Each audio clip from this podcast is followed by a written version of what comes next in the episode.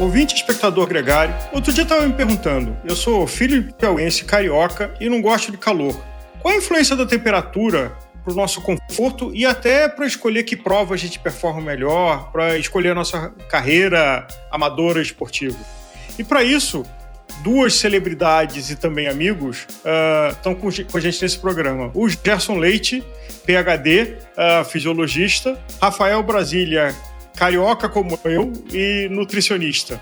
Então vamos colocar aqui na bola sem mais delongas. Primeiro, Gerson, você e eu vamos nos encontrar num evento em outubro. Você pode falar rapidamente dele? Sim, sim. É... Primeiro, obrigado pelo convite, Álvaro. Bom estar aqui com você, com Brasília, que eu admiro bastante o trabalho. Em outubro a gente vai é, organizar um, acontecer um evento ali, né, chamado Endurance Summit, é, onde discutiremos vários aspectos do esporte, dos esportes de endurance, tanto o ciclismo, quanto a corrida, quanto o triatlo.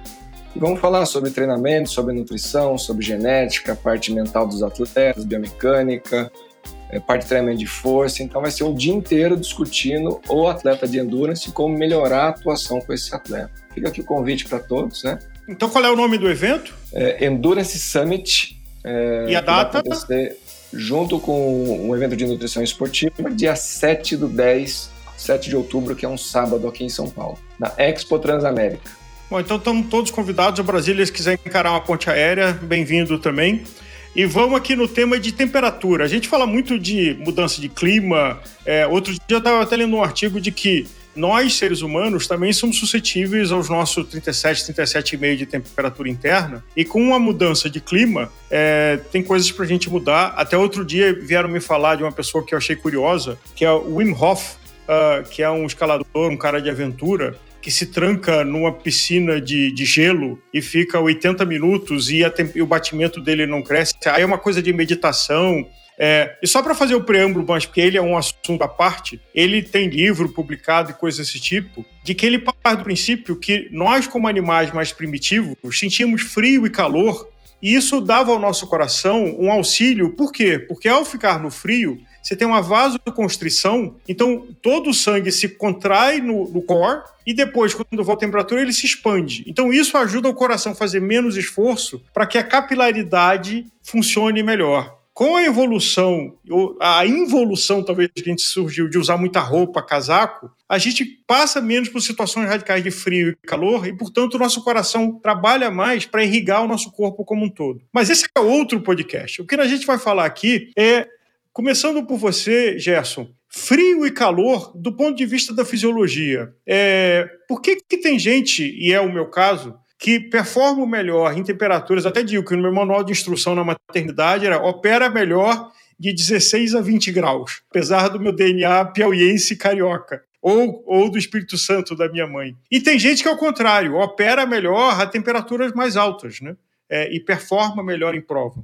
Álvaro, essa é uma dúvida muito antiga aqui né, da ciência do esporte. Estuda-se essas questões há, há, mais de 50 anos, pelo menos, assim, com grande, com um método científico bem apurado. E entende-se que hoje em dia, né, já tem, a gente já tem estudos suficientes para isso, que existe uma temperatura ótima para a performance, no geral, quando a gente fala de atividades de endurance de longa duração, seja ciclismo, corrida, triatlo, e que essa temperatura ótima está ali variando entre 12 e 13 graus até 18, 19 graus porque você não tem frio extremo, que gera alterações fisiológicas que demandem vasoconstrição, como estava falando agora, e diminuição de fluxo sanguíneo no músculo, ou calor extremo, é, que gera uma desidratação extrema, perda de volume sanguíneo, volume plasmático, diminuição também de aporte energético para o músculo. Então, os extremos para o corpo humano nunca é, just, nunca é adequado, né?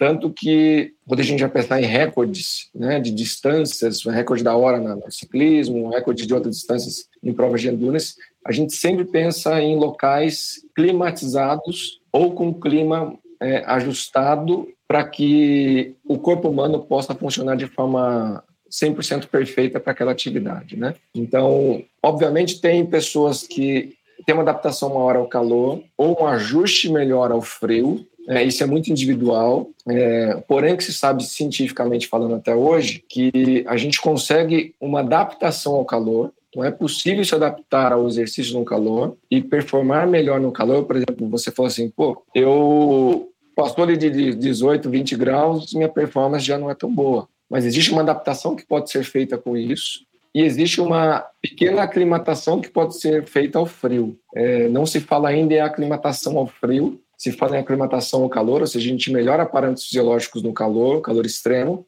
mas ao frio ainda tem, tem muita coisa a ser estudado, até porque, pensando em competições de nível internacional, é, muitas vezes se é, procura os locais que não sejam tão frios, né? não sei Olimpíada de Inverno e tudo mais, mas procura que a pessoa não passe tão frio. Então, a gente tem esses momentos fisiológicos aqui, né? É possível se adaptar ao calor e ao frio, a se aclimatar, mas ainda tem muito a se estudar sobre o frio. Né? Brasília, começando aqui com a sabedoria histórica, que às vezes não dá bola, da minha avó, que falava para não beber gelado em dia muito quente, e não falando ainda de nutrição, mas falando só de temperatura. Calor, Rio de Janeiro, 45 graus de percepção, é, e você chega, acabou um treino e pega um negócio quase congelado e coloca para dentro. Ou o frio e chuva, é, que a gente já fez um programa sobre isso, e você chega em casa e coloca, vai beber um chocolate quente, vai beber um café. Como é que esse choque térmico? Ele, ele faz bem ou faz mal? Álvaro, vamos lá. Sendo bem simplista, nosso corpo é um, um bilhão de células, bilhões de células. O esôfago, que vai ser a primeira barreira, boca, esôfago, estômago, já vai é, fazendo que essa temperatura externa do líquido quente ou frio, entre em equilíbrio com o nosso corpo. Então, essa primeira barreira boca-esôfago, aí estômago e depois o intestino, que aí, consequentemente, vai ser absorvido, não vai chegar essa temperatura toda, seja quente ou seja fria, para a gente. Então, é muito mais o lado psicológico, psiquiátrico, do que realmente fisiológico. Algum benefício vai ter de troca de calor, seja para o frio ou para o calor extremo? Sim, mas não é essa, esse benefício maravilhoso que todo mundo pensa, não. Agora, uma vez a gente ouviu aqui no agregário de que você ingerir uma bebida mais gelada, e estamos falando aqui da nossa condição tropical, né? É, aumenta a capacidade de percepção. Então, uma água um pouco gelada ou um, um, um, suplemento, um eletrolítico um pouco gelado, não muito gelado, é melhor absorvido pelo organismo do que ele na temperatura ambiente dos 25, 30 graus. Isso, vamos para o que o Gerson falou, né? A temperatura ótima seria próximo a esses 12, 18 graus. Então, quando você ingere uma bebida mais gelada, refrigerada, ela vai fazer essa troca com o corpo e vai ter uma absorção um pouco melhor. Mas aí tem outros fatores também. Tipo, a água pura é bem absorvida? Sim. A água misturada com outros elementos, como minerais e carboidratos, tem uma absorção até um pouco melhor. Gerson, falando de calor e batimento, é, durante muito tempo é, o batimento era uma das poucas referências que tinha para a ciência do esporte. Hoje evoluiu com uma série de outras métricas. É, e uma coisa que me chamou a atenção uh, de não usar só o batimento é de que o nosso coração tem uma função de regular temperatura também. Então, que depois de um nível de, de atividade física, o seu coração começa a bater um pouco mais para equalizar a temperatura, gerando suor e mantendo a temperatura do corpo. É, tem base científica esse argumento? Tem sim. A gente pensar no controle da temperatura no calor, especialmente aqui durante o exercício, né, que é o nosso, nosso papo, a gente vai ter, para o ciclismo, uma perda de calor é, por convecção, que é o vento. Então, se você está num ambiente que venta mais, isso é ok para você, especialmente se esse vento for um vento mais frio. É, e uma outra forma bem importante de perder calor é por evaporação. Então, durante o exercício né, num calor é, grande, o que é um calor grande para o corpo? Acima de 21 graus já é um calor é, considerável, grande para o nosso corpo. E o pessoal do Nordeste até brinca, né? Fala assim, então a gente treina e compete só no calor extremo. É, é praticamente isso mesmo. A gente leva né, um, um mais sangue aqui para a pele para liberar suor. Esse suor ganha, né, esse líquido, né, vai ganhar energia e essa molécula de água evapora e a partir disso a gente passa a perder calor. Então, se a gente pensar na contração do músculo, por volta ali de 70% a 80% da energia produzida no músculo não é transformada em movimento, é dissipada em calor. O nosso uhum. sangue transporta calor para a pele, né, para diferentes regiões do nosso corpo. O suor né, ganha energia e evapora. Se você não se hidrata adequadamente e você começa a perder muito líquido, então começa a suar muito, sua sudorese é muito alta, você começa a ter uma diminuição do volume plasmático, do volume de sangue da pessoa. E com isso, é, a gente começa a ter um trabalho cardíaco maior para tentar o quê? Levar mais sangue para aquele tecido, para aquele músculo que está em atividade, é, e ao mesmo tempo levar sangue para a pele para tentar né, perder calor, perder suor, evaporar e, e diminuir, organizar melhor a sua temperatura. Então, a frequência cardíaca tende a aumentar quando a pessoa não se hidrata adequadamente, isso é um, um fator muito importante. É, e ela vai perder um parâmetro interessante, por exemplo, quando a gente faz uma relação boa entre potência, frequência cardíaca e percepção de esforço. Na hora uhum. que a uhum. pessoa está desidratada, às vezes eu estou na mesma potência, só que eu estou com uma frequência cardíaca bem mais alta do que esperado, e às vezes uma percepção de esforço também mais alta do que esperado, mas estou mantendo uma potência que no dia a dia, pô, dessa potência eu rodo tranquilamente, né? É, então, a frequência cardíaca associada com essas outras métricas nos ajuda a, entender esse ajuste cardiovascular para manutenção da temperatura de forma ótima. Acho é, é bem importante esses links né, entre essas métricas. Agora, tem alguma relação desse percentual? Então, você pode falar assim: olha, depois da segunda hora em Z2, é, 10% do seu batimento é para equalização, para você fazer um desconto e conseguir usar o batimento como referência, ou ainda não é, é, tem muitas variáveis? A sua pergunta é ótima, mas não dá para a gente saber é, de forma simplista, simplificando, simplista não, mas simplificando o, uhum. essa complexidade toda, porque vai depender da temperatura do dia, da umidade relativa do ar e a taxa de sudorese da pessoa, que é quando a pessoa perde de suor por hora, é, e quanto de líquido que ela ingeriu nessas duas horas que foi o seu exemplo aí. Mas ela perdeu, por exemplo, perdeu um litro por hora e só ingeriu 400 ml, tem um déficit de 600 ml por hora, e nessas duas horas esse déficit for maior que 2% do peso corporal da pessoa, então existe é, uma ciência bem robusta falando sobre é, quando as pessoas perdem mais que 2% do peso corporal delas, elas tendem a ter esse aumento de frequência cardíaca e um estresse térmico aumentado a partir dessa sudorese aumentada com uma reposição de líquidos inadequada. Né? Então, uhum. é, é, interessante a pessoa conhecer bem é, essa frequência associada à potência, à percepção de esforço dela, para entender se depois na terceira, quarta hora, quinta hora de treino, se ela está alterada realmente por conta de desidratação é, ou se é uma fadiga generalizada mesmo, mas normalmente é por desidratação mesmo, tá? Ou uma falta de durabilidade da pessoa. Brasília, já teve uma época que você vê pessoas que iam fazer atividade física colocando um monte de casaco, dizendo, ah, eu vou suar muito para perder peso. Funciona? Você só vai perder peso, né? Desidratação também é perda de peso. Então, é, para você ter uma perda calórica, talvez essa homeostase, equilíbrio, tenha um pouco uma, uma maior demanda, né? Para maior demanda de gasto calórico correndo de casaco, sim, algum aumento em gasto calórico vai existir, mas não é significativo. A maior perda de peso nesse caso vai se dar por desidratação, que é como o Gerson falou. Alguns valores mais baixos, 1%, 2%, você não vai ter tanta perda em performance. Mas quanto maior a perda percentual, você vai aumentando, é, perdendo, desculpa, aumentando a perda, perdendo mais performance, e óbvio que a desidratação pode levar a óbito.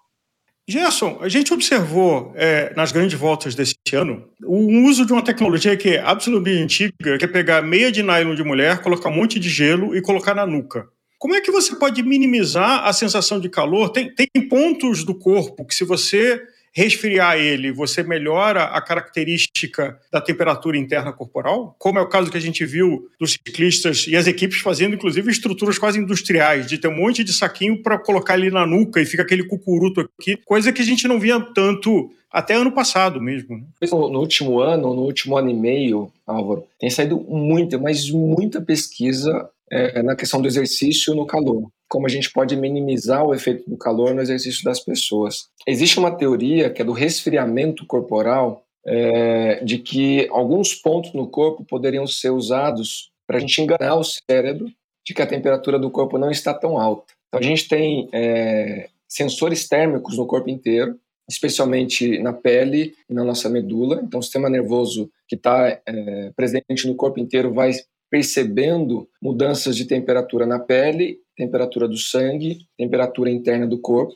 É, e aí, mãos é, e também nuca né, são locais que podem ajudar a gente enviar uma, um, como se fosse uma enganar o cérebro hipotálamo lá e falar, olha, é, hipotálamo, a temperatura interna não está tão alta, então não precisa limitar o exercício, o esforço dessa pessoa, você não precisa fazer é, é, seus ajustes para deixar essa pessoa fazer menos esforço, porque a gente está te enganando aqui com essa questão do gelo, né? Então, por exemplo, no ciclismo a gente vai fazer, a ideia vai ser colocar esse gelo aqui nas costas, né, na nuca. Muitos uhum. corredores pegam, né, gelo e ficam na mão correndo. Então tem essas é, é, essas táticas aqui, dependendo do esporte, para tentar minimizar é, essa percepção do corpo e do hipotálamo, lá do cérebro, onde é o centro regulador da temperatura, para que ele não diminua a performance das pessoas. Então faz sentido fazer isso. A gente só não sabe se funciona para todos os atletas que fizeram isso, mas que faz um sentido fisiológico faz. E outra coisa que a gente vê muito é o uso de banheiras de gelo no pós-treino, né? no, no pós-prova, com mais frequência até do que a gente vê no passado. O que, que a ciência vem comprovando do benefício de, é, e por que fazer isso? Primeiro, é explicar para o nosso público por que fazer isso e o quanto há embasamento científico é, justificando esse uso. Tem se usado há muitos anos né, essa questão do, da imersão no gelo, pensando em, em duas questões. Né? primeiro, melhora de percepção de dor e relaxamento muscular. E um segundo ponto aqui seria diminuição de inflamação no músculo. Toda vez que a gente treina ou compete, né, você gera uma inflamação na região do, músculo. E, e, o que, que a ciência vem falando aí nos últimos 10 anos, pelo menos? Que essa imersão no gelo, ela, sim, diminui essa percepção de dor, de cansaço das pernas Porém, na hora que a gente olha a bioquímica da célula, a parte ali imunológica, nada foi alterado. Então, o gelo naquela região, sentado num balde, não vai diminuir a inflamação no local, não vai acionar mais células imunes para o local, né? já que não fica tão gelado. Tão gelado que eu digo, fica ali 4 a 6 graus normalmente essas banheiras. Então, fica mais para uma questão de percepção de cansaço, percepção da dor ali na região, do que realmente uma restauração mais rápida. Então a gente vê. É mais um analgésico do que uma restauração. Exatamente. Então, o que vai restaurar, e o Brasília pode ajudar bastante nisso, vai ser hidratação adequada, alimentação adequada, é, dentro de uma individualidade daquele atleta. Né? Então, repouso adequado, sono adequado, do que fazer uma banheira de gelo. De banheira de gelo vai tirar dor, então a percepção de dor diminui, mas a bioquímica da inflamação está ali é, e não tem diminuição com isso. Brasília, dá para desidratar no frio? É, eu estou saindo aqui, São Paulo, inverno, 5, 6 graus, vou fazer um treino de 3, 4 horas. Ah, vou levar só uma caramanhola, porque está frio, não vou suar. O principal é o balanço, né? Então depende de quanto você sua. Como a gente falou no episódio anterior, tem pessoas que suam muito, uma sudorese aumentada é o tal do heavy sweater, é o cara que é o suador grande, né? Então, se você, Álvaro, for uma pessoa que sua bastante fizer esforço que aumenta a temperatura corporal e tiver bastante agasalhado, você vai desidratar com certeza. Então, o balanço hídrico, ingestão versus perda, é o principal. Uma coisa que a gente viu nos Tour de France da época do Frume, e hoje em dia ainda se faz, que eu trouxe aqui um termo bonito para gente, é desidratação funcional. Se você desidratar um pouquinho na última montanha num Tour de France, nosso amigo Nicolas Sessler pode desidratar um pouco na última montanha de uma etapa de chegada ao alto, você não desidratando absurdamente tem nenhuma ou muito pouca perda em potência. Como o Gerson falou, pode até aumentar um pouco a sua frequência cardíaca, mas a perda em potência não vai existir. E aí, como no pedal, em chegada ao alto, o peso potência importa, se você desidratar um pouco, 1, 2, 3%, para o homem de referência, que tem 70 quilos, 1%, 700 gramas, 3%, 2,1 kg, se você perder 2,1 kg e manter a mesma potência, você vai ter benefício numa chegada ao alto, né? Vamos sublinhar, como é que o nosso ouvinte que ainda não conhece pode medir o quanto de, de perda de suor tem numa atividade? O que, que seria uma sugestão? De novo, estamos falando aqui com dois profissionais da saúde, que a resposta é sempre depende, consulte um profissional. Mas se for para ser uma dica básica. Vamos lá, a famosa conta de chegada, aquela conta que a gente faz de qualquer jeitinho ali se o indivíduo se pesa antes do exercício e depois do exercício, e junto a isso ele mede o quanto hidratou, ele consegue ter uma noção bem próxima, que está 100% correta, do quanto ele desidratou. É óbvio que pode ter uma perda na roupa, uma perda no capacete, perda na luva, que você pode errar 100, 200 mililitros ou 100, 200 gramas, mas uma conta bem fácil de fazer. Pedalar por uma hora, pesa antes, pesa depois. Somado, adicionado a esse peso, vem o quanto você hidratou durante. Então, é mais fácil para fazer a medida, caramoela de 500 ml, bebi a caramoela inteira. Perdi um quilo. Então, você perdeu um quilo mais 500, 1.500 mililitros, você desidratou 1.500 mililitros em uma hora. Isso, em muitas horas, vai trazer uma desidratação mais severa. Então, para uma pessoa que faz um letap, um grão fundo, que é uma prova mais longa, saber quanto você desidrata por hora e tentar corrigir essa perda sempre vale a pena para chegar no final da etapa, chegar no final da prova, sem muita desidratação severa. Uma desidratação sutil, nada contra. Desidratação severa perde performance. E uma coisa que eu deixei anotada aqui: 1% em desidratação você perde 5% da cognição.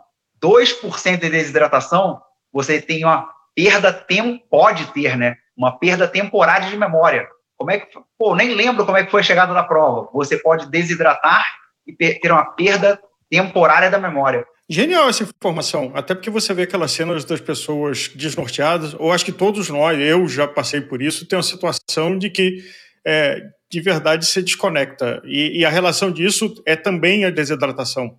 Eu sempre associei muito esse sintoma, muito mais a hipoglicemia do que desidratação. Mas numa prova longa, além da hipoglicemia, você pode ter junto, somado, a desidratação, né?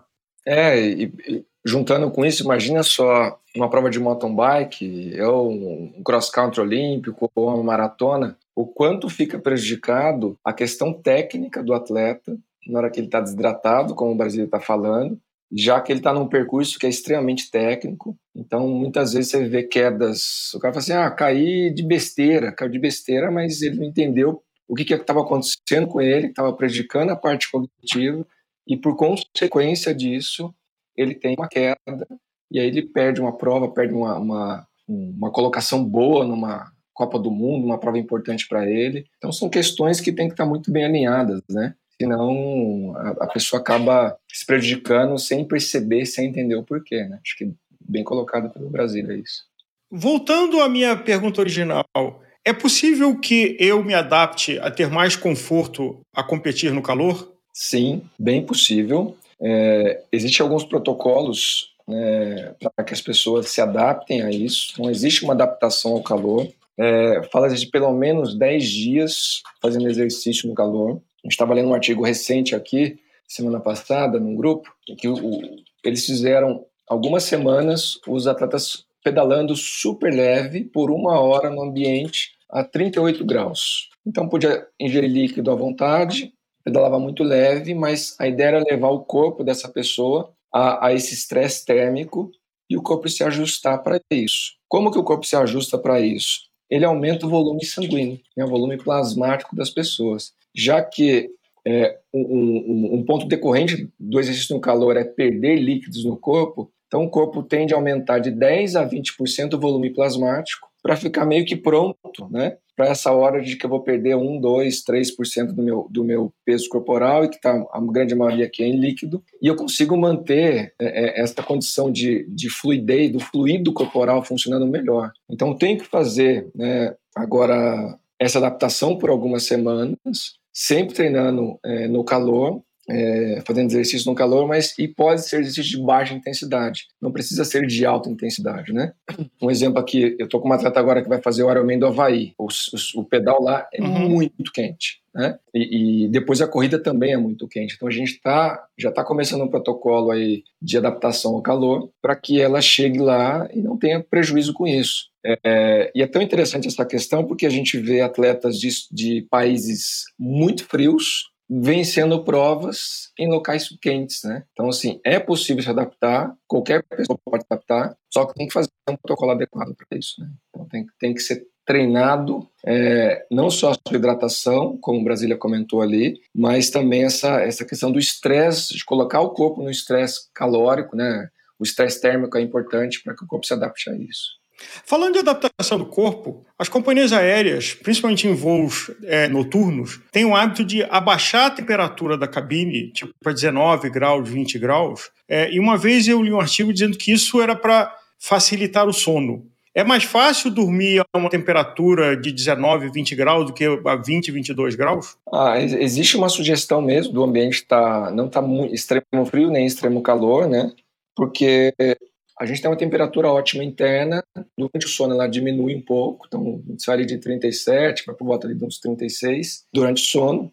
E se você está num ambiente um pouquinho mais fresco, né? você facilita né, essa troca de calor com o ambiente, então você não vai suar muito, você também não tem que fazer um estresse térmico para o seu corpo ficar produzindo muito calor porque está muito frio no local. Isso ajuda a, a, pessoa a ter um sono um pouco mais prolongado. Né? Então, existem alguns estudos sugerindo é, temperaturas ótimas, né? climatização de quarto, tem, tem questões envolvidas com isso sim, tem ciência por trás dessa questão. Tá? Brasília, a água é uma coisa fantástica. Por que, que durante o treino, uma atividade esportiva mais intensa, a gente precisa beber mais do que água pura? Vamos lá. Outra anotação que eu trouxe aqui para gente. Não lembrava o ano, eu corri atrás do ano. Na maratona de Chicago, 2007, duas pessoas morreram e 300 foram atendidas. Por quê? Para o americano, para a pessoa que estava, como o Gerson falou, mal adaptado ao calor, foi uma prova só a 31 graus. 31 graus não é uma maratona quente, mas para as pessoas que estavam inscritas na prova, estava quente. Então, o que aconteceu ali, Gerson, que gosta também, o Tim Noakes publicou um artigo falando sobre isso. É, foi uma maior incidência de hiponatremia. Então, se você está ali na sua maratona, no seu letap, no seu grão fundo, está um calor infernal, bebendo muita água, muita água, o que, que você vai acabar fazendo? além da perda de água no suor, você perde os minerais. Então, a probabilidade numa prova longa de você bebendo só água ter hiponatremia, hipo é pouco, natrio um sódio. Você pode ter uma concentração menor de sódio no corpo, num caso severo, podendo até levar à morte ou desequilíbrio cardíaco, exatamente por causa disso.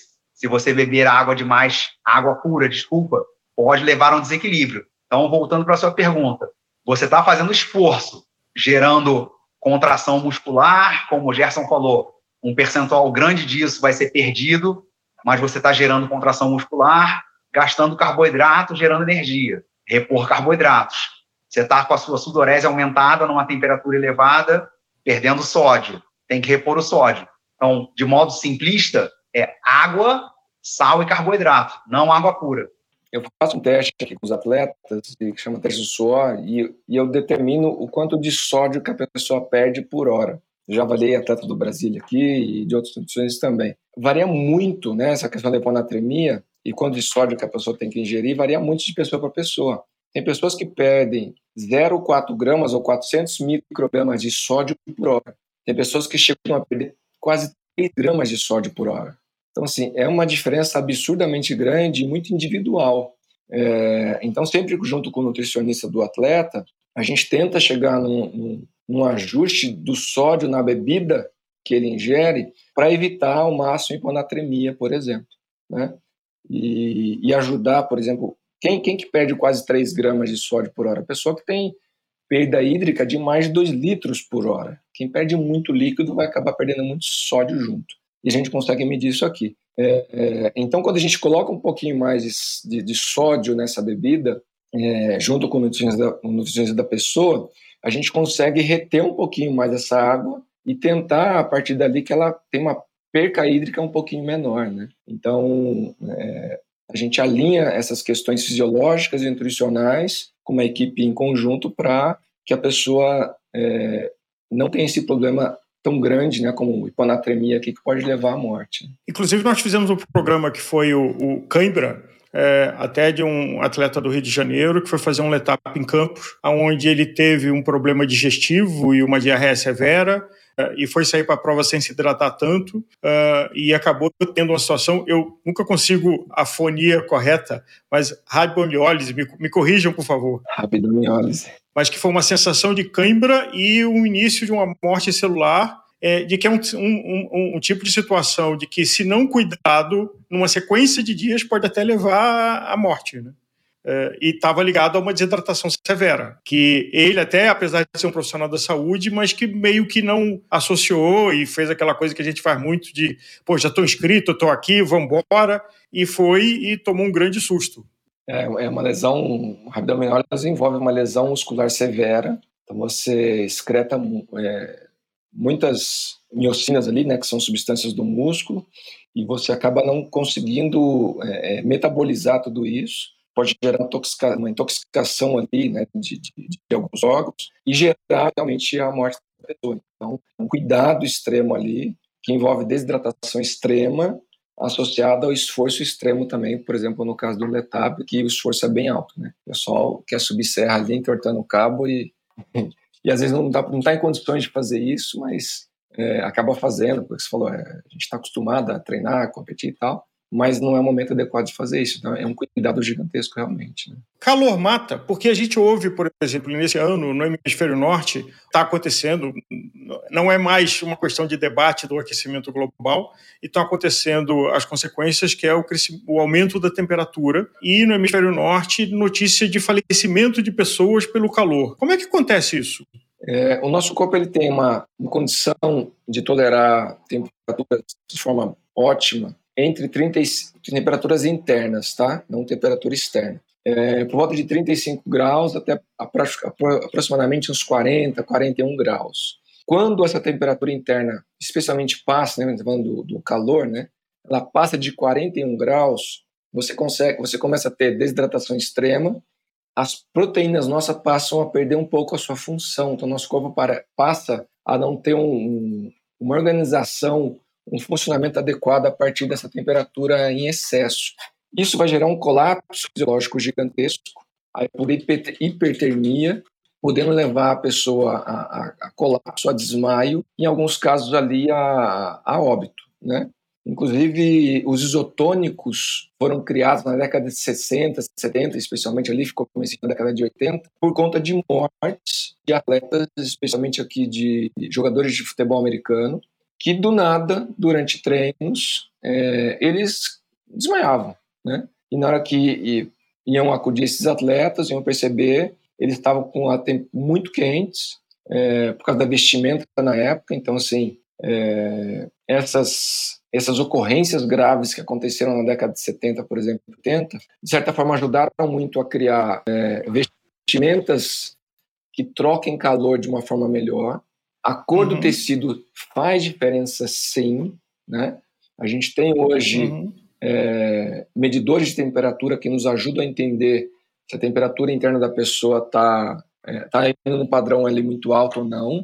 E, e, como que a diferença do, da cor da vestimenta da pessoa, é, da jersey, da, do bretelle dela, tudo, se vai fazer diferença ou não, e faz diferença para algumas pessoas. É, e o quanto ela tem que se hidratar para a temperatura dela ficar mais organizada.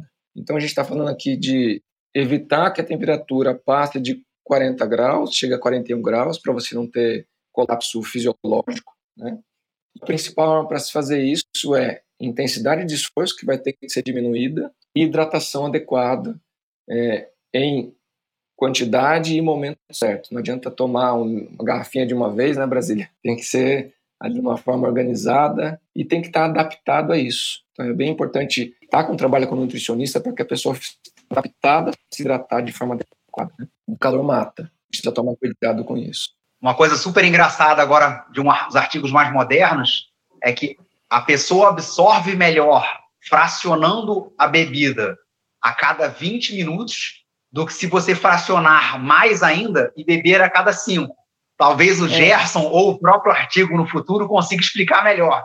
Mas hoje a explicação não é muito é, perfeita ainda, mas o mecanismo científico, né, o mecanismo fisiológico, mas é exatamente isso.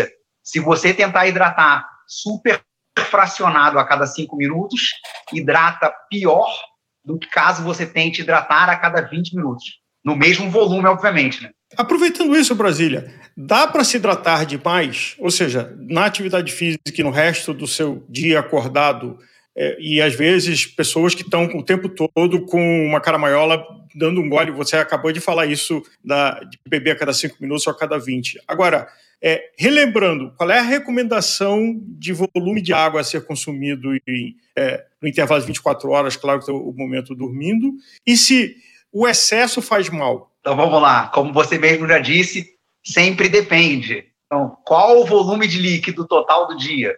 Depende do tamanho da pessoa. Por acaso, provavelmente nós três estamos no ar-condicionado agora, desidrata um pouquinho mais, mas é algo próximo de 2 a 3 litros seria uma boa conta de chegada aí, dependendo do tamanho da pessoa, do nível de atividade física, porque a tal da homeostase existe. Você acabou de fazer uma sessão de treino muito intensa, o corpo continua desidratando. Então, por mais que você termine o treino bem hidratado, o termo bonito é eu hidratado, né? Você vai continuar com a termogênese, né? Vai continuar gerando calor e desidratando mesmo em repouso. Então, vamos lá separando em água da vida e água do exercício.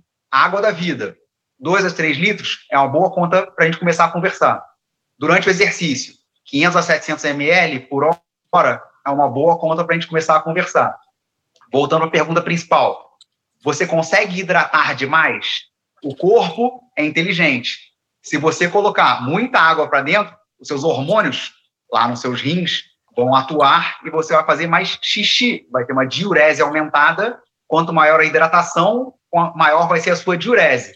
Um problema que a pessoa pode ter, o seu, a sua urina, obviamente, pode ser mais concentrada ou menos concentrada. Mas se você tiver uma diurese excessiva, você pode ter uma perda de minerais ali significativa. Então, num pré-prova, ciclismo, maratona, o que seja, a hidratação excessiva você pode lavar, né, colocar para fora um pouco do seu sódio, potássio tão precioso, cálcio para contração muscular. Gerson, você gostaria de comentar nesse assunto? Eu acho que a hiperidratação gera hiponatremia, que o, que o Brasília tinha comentado, né?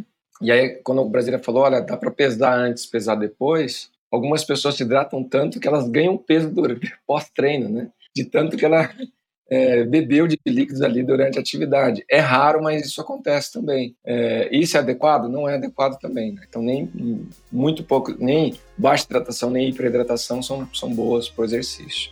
Bom, queria agradecer a você, Gerson, a você, Brasília. Eu acho que a gente. A temperatura é um, um, um, tema absolutamente amplo. Eu acho que a gente tocou em vários ângulos desse tema, mas tem desdobramentos de programa para a gente fazer junto.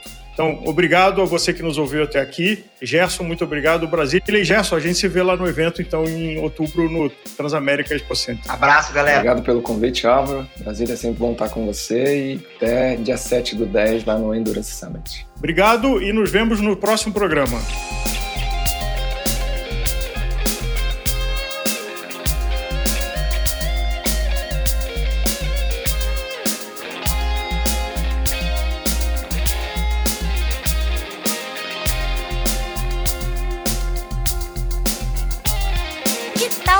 pôster com a arte desse episódio. As ilustrações do Hudson Malta podem decorar sua casa. Entre em contato com a gente e saiba mais.